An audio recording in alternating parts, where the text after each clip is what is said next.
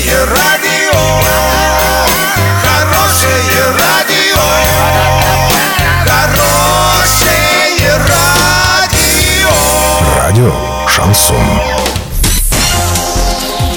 Студии с новостями Екатерина Антоненкова. Здравствуйте. Спонсор выпуска «Такси ТТ» 25 25 25. Минимальная стоимость проезда от 30 рублей. Подача машины за 5 минут. Картина дня за 30 секунд. В Орске состоится акция «Минута памяти» в честь погибших в авиакатастрофе Ан-148. На наблюдение за экологией и погодой в Оренбургской области потратят 5 миллионов рублей.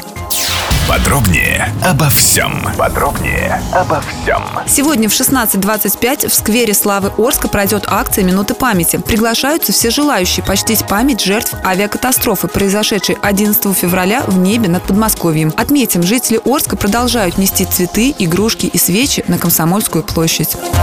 На портале госзакупок опубликовали контракт на предоставление специализированной информации в сфере наблюдения за состоянием окружающей среды и ее загрязнением. Стоимость контракта 4 миллиона 750 тысяч рублей. Предполагается, что исполнитель будет следить как за экологией, так и за погодой. Заказчиком работ выступает Минприроды Оренбургской области, а подрядчиком стало федеральное госучреждение Приволжское управление по гидрометеорологии и мониторингу окружающей среды. Контракт опубликован на сайте госзакупок.